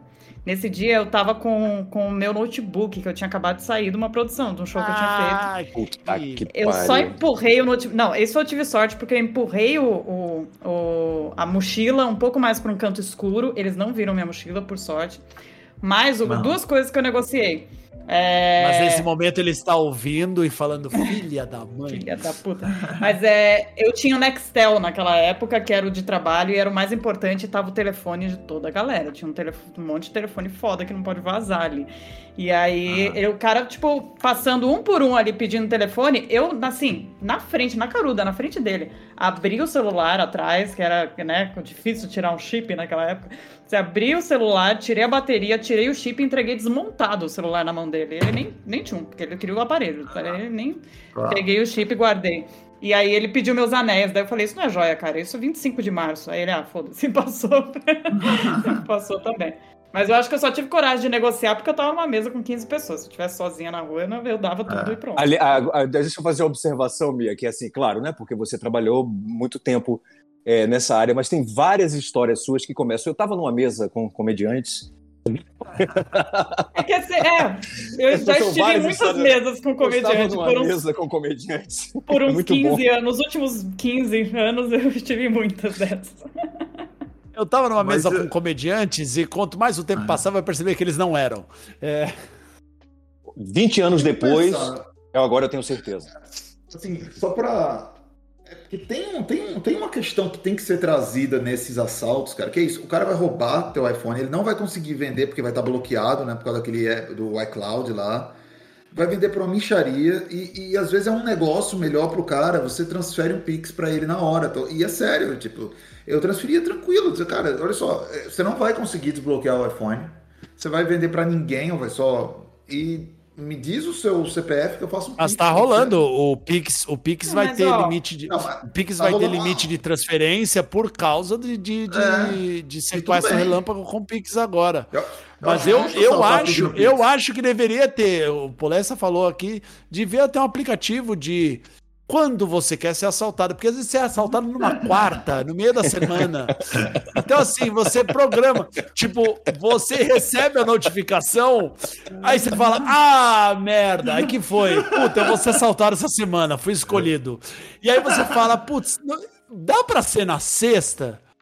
E aí você transfere, você bota ali uma margem do horário, você fala, beleza. Porque às vezes, porra, você, você não quer ter um, Não, não, isso, um isso é excelente. Excelente ideia, né? porque você podia Você tira o eh, trauma, organizar né? melhor a vida, né? Você você podia Claro. acumular e escolher assim. eh, eh, Deixar todos os assaltos para um determinado dia do mês. Aí você, Segunda-feira, porque aí você tem a semana toda pra retirar documento de novo. aí você matava Pegar a cinco assaltos. via. Era assaltado cinco vezes na segunda-feira e ganhava o crédito e ficava mais um mês ali de boa. Galera, eu queria dizer que nos últimos, eu acho que dois anos, que a gente, um ano e meio que a gente tá gravando, esse é o episódio mais caviar que a gente já gravou.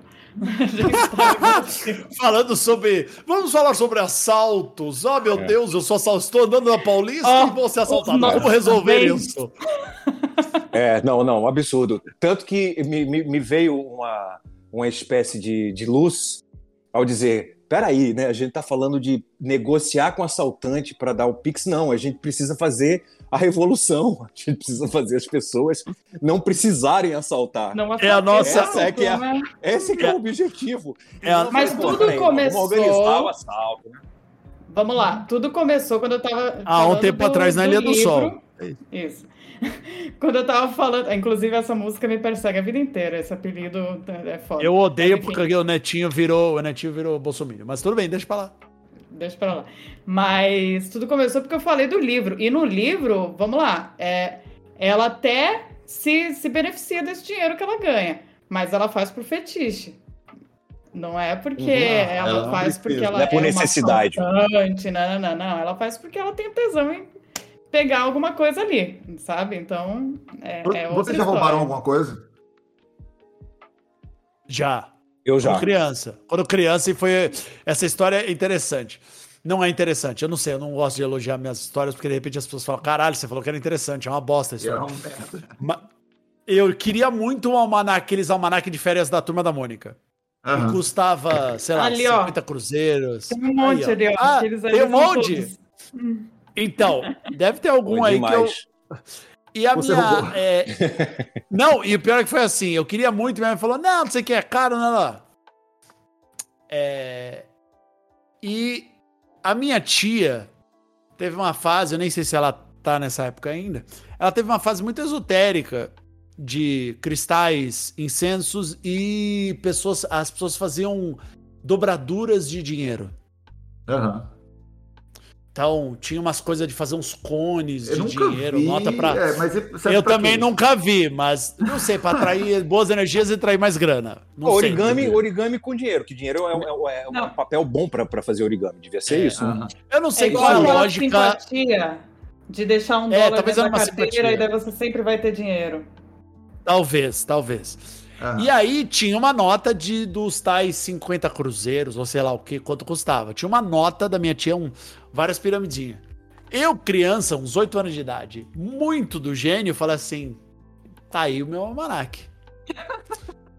Peguei o conezinho, a dobradura lá do, do quarto da minha tia, tirei e tal, joguei na calçada, perto assim do portão da casa dos meus avós. falei: vou brincar lá fora! Tinha um plano, né? Saí, tinha um Era- plano. Era envolvido, tinha um plano Eu, pro- eu provavelmente falei lá, lá, lá, lá, lá, lá, lá. e aí eu desci, desci e voltei menos de 30 segundos depois falando: Uau! Achei o dinheiro!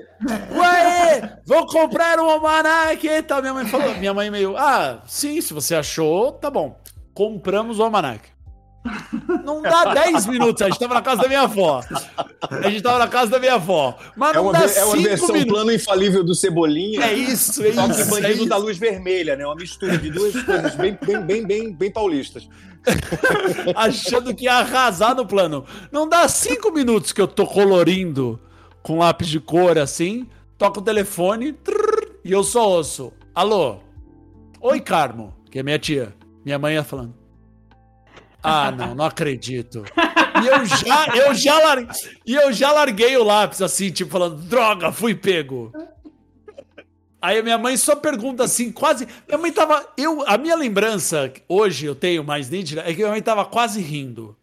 Do tipo, você é muito otário, você é muito. Não, não é possível. Ela falou, Andy, você pegou o conezinho de dinheiro que tinha na coisa. E eu comecei a chorar, do tipo, ah, meu Deus, vida. Bom. Minha mãe, aí a pior coisa disso foi minha mãe falou que, ó, eu vou contar pro seu pai quando ele chegar do trabalho. Tá lá. E aquela tarde pra mim foi horrível, de caralho, meu pai. Mano. Puta O merda. meu, o meu pai, ele falou: Eu quero ter uma conversa com você então. Aí ele falou sobre todo, sobre o conceito da honestidade, o sermão sobre honestidade e tal. Mas aí ele adicionou o terror que faz parte, né? Ele falou assim: Filho, você sabe o que é Febem? Era isso, eles sempre Cara, falavam que da FEBEM, né? Pra ameaçar a gente, gente. E aí eu fi, foi a primeira vez que eu tinha ouvido falar de Febem. Eu falei: Não, Febem, filho, é uma prisão para crianças. E aí ele terror, começou a atacar o ter... começou a atacar o terror da forma de educação, falar sobre roubo e como não pode, como é errado, não sei o que. E aí você vai ficar sem a papai, você vai ficar sem a mamãe. E não é por alguns dias, como se fosse um acampamento. entendeu? Caralho. É tipo, você vai ficar anos, você só vai encontrar gente quando você tiver 20 e poucos anos de idade. Aí eu fazendo as contas, falei, caralho e tal. Você quer que isso aconteça? E eu, silêncio assim, chorando. Não. Então você vai devolver. E aí não- eu vou pagar a tia, mas você tá de castigo. Me botou aqueles castigos e tal, mas foi a única vez em que eu falei, tá aí, aprendi sobre Febem. Eu e aí pensei você que. eu- coloriu aquele almanacão com a força do ódio, né? Cada página você Eu nem coloriu. lembro. E eu nem lembro o que aconteceu. Eu não sei se de repente meu pai deu pra alguém, eu não sei. Mas Eu acho pensei no- Isso seria pensei no pior, de- Eu pensei num determinado momento da história que a sua mãe ia falar assim: meu filho, as notas estavam marcadas. ou então, ou então a mãe, de- de- de- a mãe fala: "Filho, tu é otário pra caralho. Faz uma cópia da nota, entrega uma falsificada pro jornaleiro, tu é burro.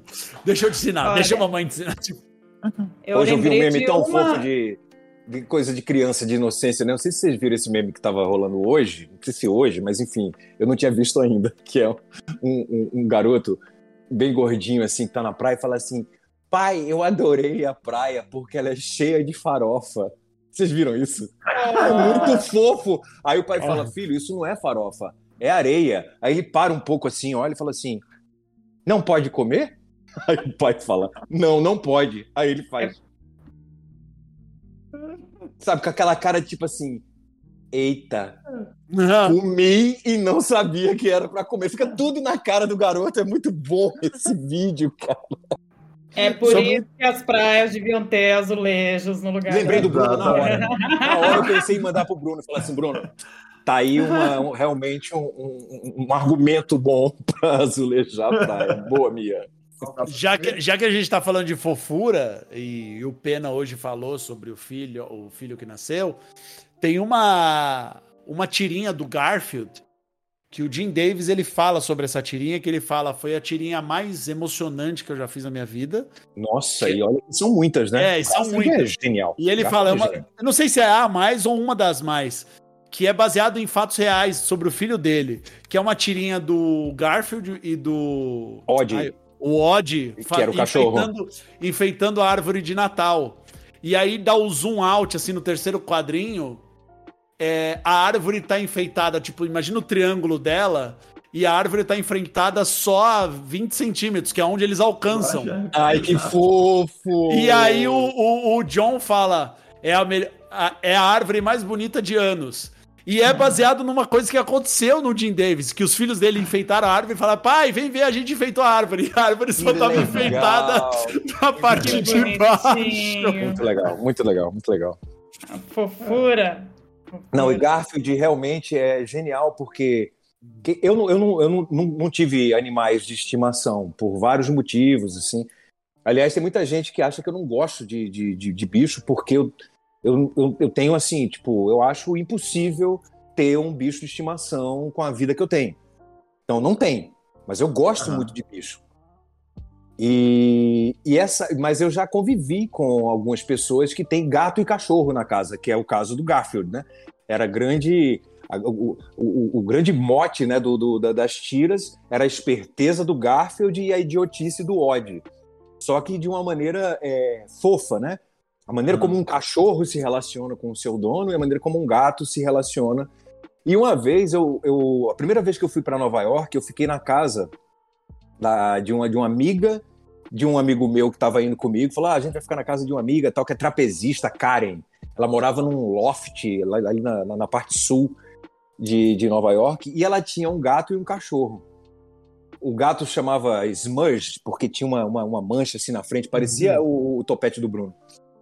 E o cachorro era um, eu não sei que raça era aquela, mas pastor inglês, talvez, era um cachorro gigante, um cachorro enorme. Tipo, eu tinha, sei lá, cinco vezes o tamanho do gato. Só que o gato mandava no cachorro de uma maneira que era inacreditável. o cachorro tinha um sofá velho, a, a, a Karen morava num loft, ela era trapezista, então tinha um, um trapézio no, no meio, era uma, uma casa bem louca, assim, tal. E tinha um sofá bem velho, que era, o- era, era o sofá do Columbus. O nome do o cachorro chamava Columbus, ó, tanto que eu não, não esqueci nem. E aí, eu um dia tava lá o Smudge no, no sofá, e aí chega o Columbus e, e- e começa a chorar e olhar pra Karen, tipo assim, ele tá sentado no meu sofá. E você olhava para aquilo, era anti-Darwin. Não. Era anti-Darwin, entendeu? Porque o cachorro era tipo um gigante, assim. E ele morria de medo do cachorro e o, e o gato lá, tipo, olhando, tipo, aham. E aí tinha que vir a- o ser humano e falar assim: "Ah, Smudge, sai daí, não sei o que. Ah, esse sofá é do Columbus. E aí o Smudge, com muito tempo depois, ia na hora que ele queria, não era porque a dona estava mandando. E aí o Columbus via lá. E aí, quando eu vi aquilo, ainda mais estando em Nova York, né? Aí eu falei assim, cara, Garfield e Odd. Eu Mas vi é ao, ao vivo.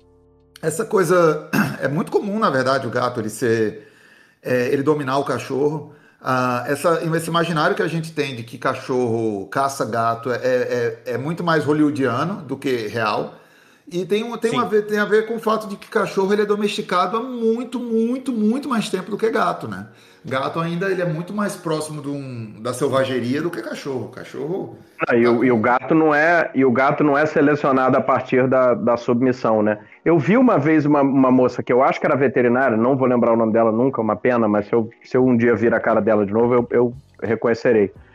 Mas falando, inclusive, juntando os dois assuntos, é que essa ideia que a gente tem, que é uma ideia da veterinária, inclusive, e tal, é, de que o gato tem essa coisa de que é, os outros o servem, né? Na visão do gato, ele é o centro, porque o gato não é um animal de matilha, né? Para o gato não faz diferença que você é maior, que você aparece com a comida e que você controla as passagens. Para o cachorro, você domina essas três atividades, você é automaticamente o, o- o chefe da galera, né? O gato não está nem aí, o gato ele continua sendo servido.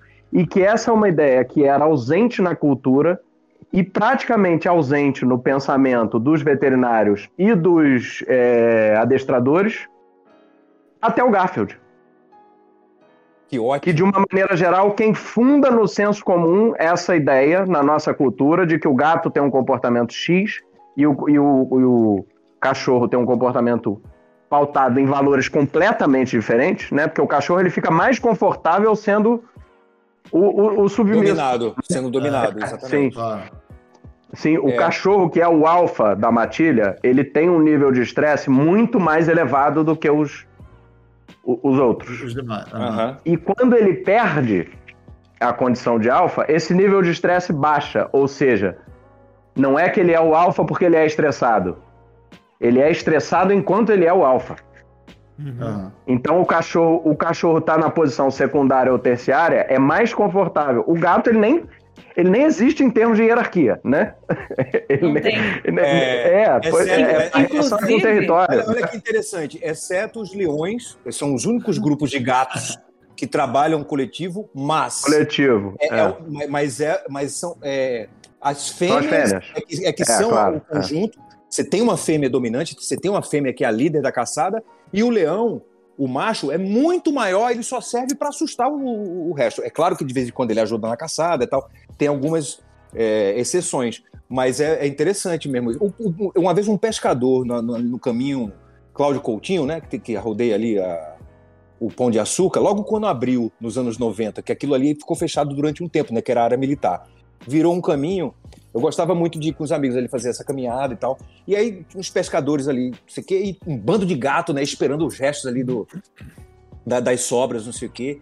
E aí começou esse papo, que é um papo universal, né? A diferença entre gatos e cachorros. Eu tive esse papo várias vezes, em vários lugares do mundo, todo mundo já teve. E aí a gente falando isso, aí o pescador falou assim: pois é, né? Exatamente isso que você falou, Palestra, só que isso veio de um, de um, de um pescador. A diferença de um gato. Foi a primeira vez que eu vi isso. De um gato para um cachorro é que o cachorro pensa que você é o dono dele. E o gato é o contrário, o gato acha que é o seu dono. É, na verdade, O gato tem acha que- estudos. Então, tem estudos humano, que, né? que mostram que quando dentro de uma casa, por exemplo, assim, que tem vários gatos ou vários cachorros, o cachorro ele vê você como líder. Tanto que, por exemplo, meu pai tem sete cachorros. É onde ele for, vão sete atrás. Assim, é o líder, ele vai a- a- o líder da matilha, né?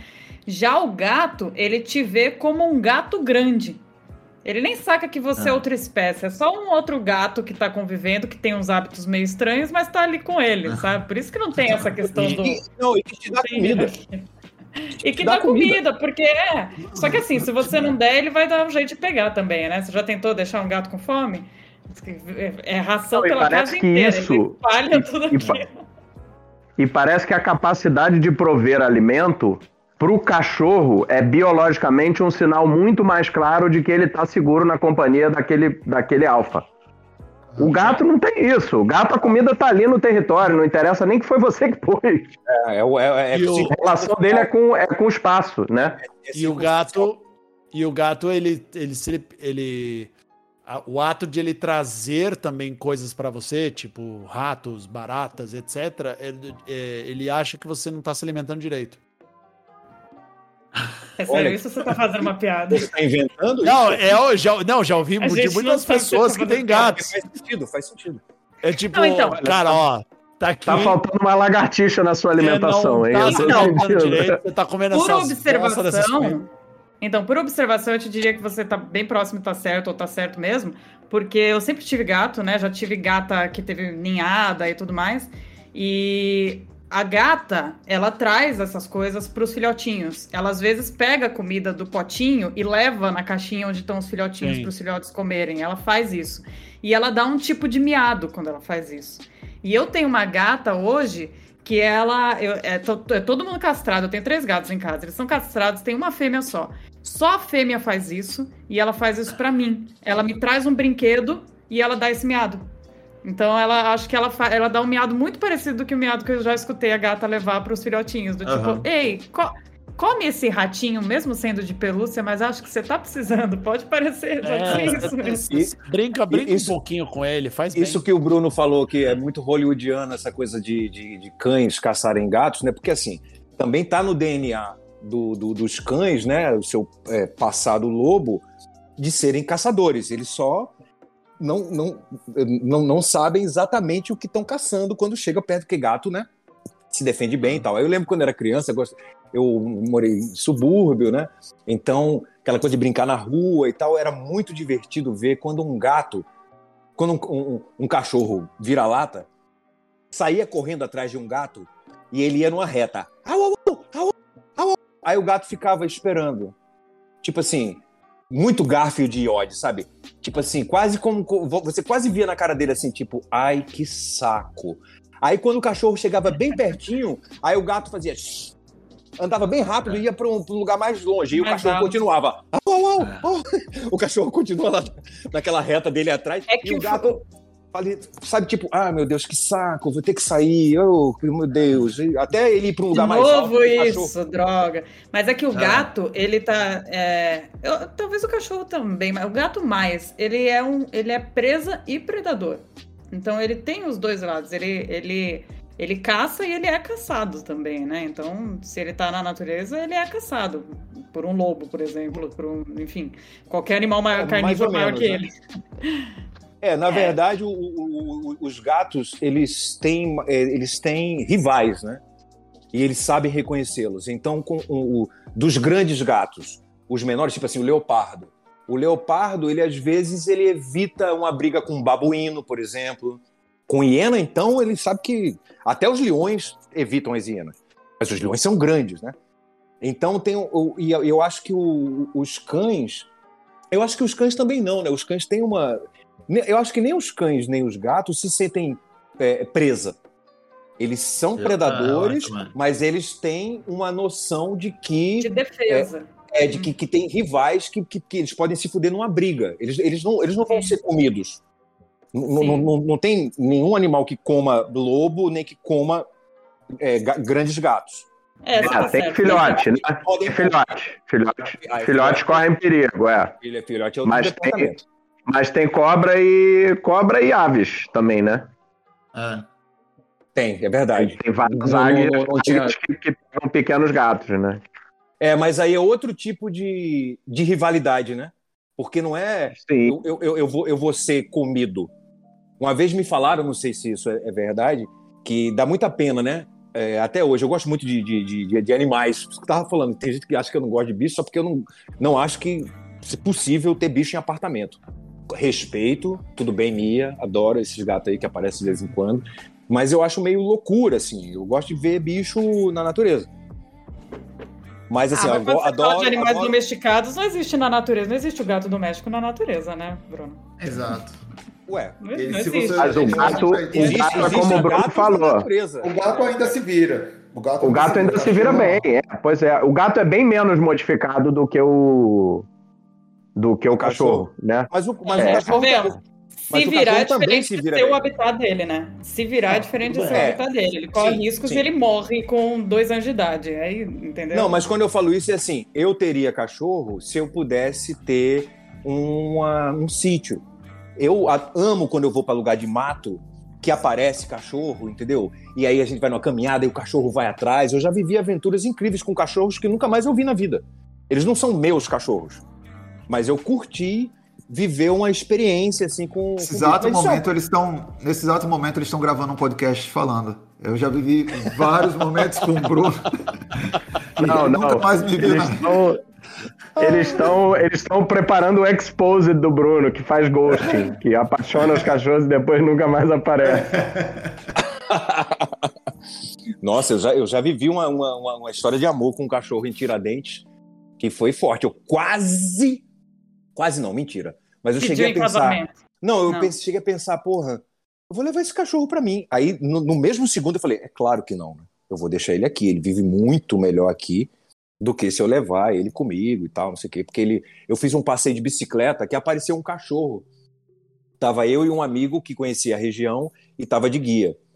A gente fez uma- um passeio de 35 quilômetros. Foi uma, um- uma, uma boa rodada, assim, por montanha e tal, por parque. E aí o cachorro começou, quem conhece Tiradentes, tem ali o, o- é, é, uma, uma parte de Tiradentes que, que na estrada do bichinho, que é meio que uma periferia e tal, parou ali, que pegou uma água e tal. Aí a gente entrou, o cachorro foi atrás, ele foi atrás, foi atrás, foi atrás. Daqui a pouco a gente estava no meio do passeio, a gente ficou responsável pelo cachorro. E aí, num determinado momento da rota, tinha uma reta de asfalto deliciosa, né? Porque a gente já tinha pedalado pra cacete, montanha, não sei o quê. E a gente desceu, uau! Aí quando a gente chegou lá embaixo, ne- nem precisou combinar. Eu olhei pro Camilo, que era esse meu amigo, falei, Camilo, a gente tem que esperar o Zequinha, né? Eu já tinha apelidado ele de Zequinha, de Zequinha Barbosa, porque ele era todo preto e, e, e- foi maratonando com a gente. Aí na época tinha o Zequinha Barbosa, né? Que, era mineiro. Eu falei, cara, o cara é mineiro, preto e maratonista. É o Zequinha Barbosa, né? Eu, eu, tipo, nomeei o cachorro. E era um cachorro bonito, bem tratado. Essas cidades do interior tem cachorros é, é, de rua que todo mundo cuida, né? É, é- é disso que eu falo. É- eu, eu acho mais divertido ter essa cachorrada na comunidade, em vez de ter o seu cachorrinho no apartamento. Mas isso é uma visão minha, eu não, tô, Depende, não sou né? contra isso, não. É, depende. Depende. Eu que sou super protetora de animal, eu não, não acho. Mas, mas a não ser que seja, vai, é aquela comunidade, ter o cachorro, ter alguém que realmente tem um senso de responsabilidade nesse cachorro e vai cuidar, vai levar no veterinário, vai, vai vacinar, mas ele pode ser atropelado, ele pode ser envenenado, ele pode entrar numa briga e morrer, então não é habitar. Mas qualquer ser humano corre esse risco solto. Também, a gente tá falando de de bicho. ser né? atropelado, de entrar numa briga, de ser envenenado. Mas a gente raciocina e a gente pode cuidar de nós mesmos, né? É diferente. Os cães também, né?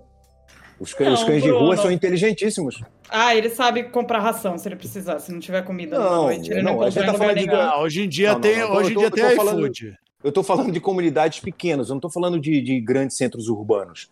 Mas assim, claro É. que tem que cuidar, sabe? Pequenas Claro que tem que exceções. ter, que tem que ter um, um lugar de acolhimento de, de animais, tem que é, arrumar maneiras de deles não, não, não, não proliferarem é, fora de controle.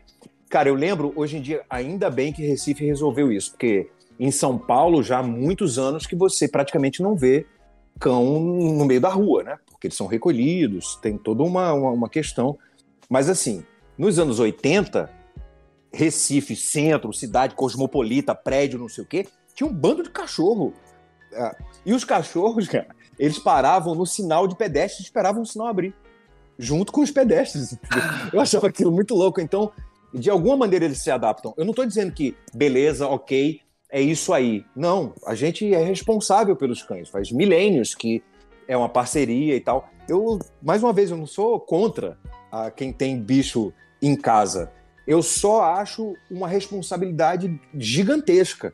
Então eu não tenho, porque eu não vou fazer o cachorro É, sofrer. é. Eu conheço um bando de gente que tem cachorro, viaja pra caralho, deixa com outra pessoa, às vezes deixa em hotel, né? Ma- Mas assim, mas o cachorro ele é muito apegado ao dono, cara. Você resolve é, ter um cachorro, você precisa ter responsabilidade emocional com, com, com aquele animal. Não adianta você ter um cachorro Claro. por cosmética. Aí você não Lógico. cuida. É é foda dizer isso, né? Porque a gente vive numa sociedade que as pessoas têm isso com os filhos. Sim. Às vezes até mais do que com os próprios pets. Enfim, é, Tem isso aí. gente que compara filho com iPhone, né? Então a gente. A sociedade de hoje em dia tá foda. É. Mas não compara com cachorro. Ai, ai. Cachorro, filho ou iPhone, Bruno Barros? Ordem, or- ordem de importância: cachorro, filho e e iPhone. Você não tem cachorro, né? Ele Eu tem gato. Tenho gata. Eu tenho uma gata que ela é bem dominante aqui na casa, na verdade. Mas. É. Eu, eu, gosto, eu gosto muito de gato, na verdade. Eu gosto de cachorro também, mas. é, eu não tenho a paciência de cuidar de cachorro, cara. O cachorro precisa, você precisa passear com ele. Você precisa dar banho. Sabe? Tem umas coisas assim que, que eu não tenho essa paciência pra ter. Mas eu gosto quando eu vou na casa de, de algum amigo, algum- alguém que tem cachorro, eu gosto muito de brincar. Mas eu não teria. Já gato não, ela é super independente, sabe? Ela É vive a verdade. vida dela. é, ela não se mete na minha vida também, é cada um. Na sua. Se me perguntarem o que eu prefiro, eu, eu, eu diria que eu prefiro gato, porque até tive mais experiências com gatos do que com cachorros. Mas cachorro também tem o seu borogodó, né, cara? Cachorro tem uma hora Cachorro quando é você encaixa ali o sentimento, é por isso que eu não tenho. Porque eu, A gato eu tô- também, cara. Eu ia me fuder. Não, gato também, mas eu gato gosto é de comparar. é, Então, é indep- eu- então, por isso mesmo que quando o gato demonstra o afeto pra você, é, soa É, até mais É real valioso. é. do que o cachorro. Aham. O cachorro vai pra qualquer um. Agora o gato vir no teu colo, ronronar, ele tipo é um amor É. verdadeiro de ver- mesmo, sabe? É foda. Ma- Mas você já chegou no nível, você chama o- os seus gatos e eles vêm? Lógico. Ah, cada um, você chama pelo nome, cada um conhece seu nome. É, mas isso Cada um não tem é a sua muito comum. personalidade. É sim. Já- é- É, sim. Na hora, que nem cachorro É. que vem. É, Às vezes ele dá aquele tempinho, olha pra lá, Sim. olha pra cá e vem. Não, se ele não tiver ocupado, ele tem a vida dele, entendeu? Ele tem a Sim, vida mas dele. cachorro se ele livre, ele vem. para o que tiver fazendo e, e se joga no seu É que colo. que eu cachorro Que é dizer. tipo de Isso, amor né? dependente é esse? É, o gato ele vai É, sempre eu quero que o ca... eu quero a personalidade, não é tipo, aí eu paro o que eu estou fazendo. Não, o gato eu chamo, o meu, ele faz assim. Eu te ouvi, peraí, deixa eu me espreguiçar. Isso, isso, isso, É. isso que eu acho legal. Não, eu tenho o, o Fefe Ai, nossa, e o que sol, peraí, que sol bom, pai. Peraí, peraí, peraí. Deixa eu... Já vou, já vou. Já vou, não, te ouvi. Eu te- É tipo um garçom. Eu te ouvi, amigo. Agora já vou. Não, eu Não, e tô é verdade, aqui. Ele, ele dá, ele dá um sinal assim, tipo. Eu eu já entendi, mas É. eu, tô- eu tenho o meu tempo. Eu tô É, aqui ele mutando olha. meu microfone o tempo todo porque o Tommy quer muito brincar comigo agora. E ele trouxe a bolinha preferida dele umas quatro, cinco vezes enquanto a gente tá gravando e largou na minha frente e ficou olhando pra minha cara, igual um cachorro faz.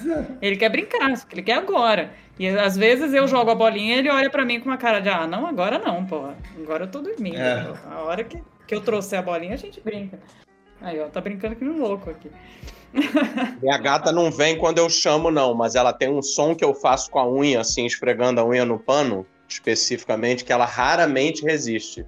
Mas assim, não é a prioridade. Às vezes ela tá em outra e foda-se. Mas como é que você descobriu isso? Que ela gosta disso. É uma- é- foi uma coisa meio instintiva. É, é meio. Eu faço como se fosse uma imitação do que ela faz quando ela tá afiando as garras, destruindo superfícies. Entendeu? Entendi. Boa. Ah, sim, isso daí chama gato no geral também. No sofá, você faz no braço do sofá assim, eles vêm. É, e se, eu, e se eu fizer com a mão esquerda, que a unha é curta, não é tão eficaz. Tem que ser a mão direita. Agora, tem o outro lado, né? Eu, o primeiro parto que eu vi na minha vida, na verdade, eu só vi dois partos. Foi o da minha filha, e quando eu era criança, é, eu morava em casa de, de, de, de vila, né? Então, por isso que eu falo que eu tive mais relações com gatos. E você foi a parideira de alguém. Ti- Tinha uns gatos de rua que apareciam muito no quintal lá de casa. Minha mãe sempre gostou muito de cozinhar, apesar de, de, de, de trabalhar desde sempre. Minha mãe, professora, ela, ela, ela sempre teve emprego, mas ela gostava de cozinhar, então ela sempre dava um jeito de ter uma horinha ali para cozinhar. E ela gostava de dar comida pro gato, conversava com o gato. Eu lembro de ver isso criança. Ela falava, você, né, não sei o quê, e o gato ficava. E ficava conversando mesmo. Então tinha aquela. Eu, tinha aquele, aqueles gatos na vizinhança, só que não eram nossos, eles eram livres, né?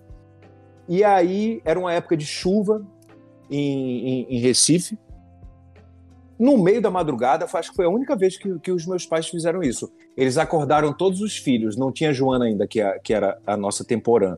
Eu, Rebeca e Isadora, os três filhos. Falaram assim: acordem, acordem, vocês precisam ver isso. A gata tinha entrado dentro de casa, minha mãe tinha deixado, isso não, não sabia, né? A, a gata estava embaixo do guarda-roupa, parindo. Eu, é, aí eles botaram os três filhos para assistir, a gente ficou assistindo o parto do, do- da gata, Nana, ela até tinha nome. Ah, Três gatinhos, aí eu vi tudo, tipo, aquela, aquela esquema de comer a placenta, depois de limpar. No final, cara, tava tudo limpo, parecia um salão. Eu nunca mais vou me esquecer disso. E eu tinha, sei lá, seis anos de idade. E com o passar do tempo, a gente continuou vivendo com a- a- aquelas situações de gato que entrava, que saía. Aí a gente ganhou um siamês. Siamês é aquele magrinho que tem as patas pretas, né? É. Carinha sei por- preta e patinha preta, assim. Não sei por que a gente ganhou aquele, aquele gato, mas ele continuou. Nós gatos já nascemos pobres, porém já nascemos livres. Vivia pela vizinhança, não sei o quê. Eu até botei o nome Serena, porque ela era muito silenciosa, ela minhava assim. Ela era toda lady, assim. Falava, Serena. Olha que loucura isso. Uma vez a gente saiu para um final de semana e a minha mãe não se ligou que Serena ficou presa dentro de casa.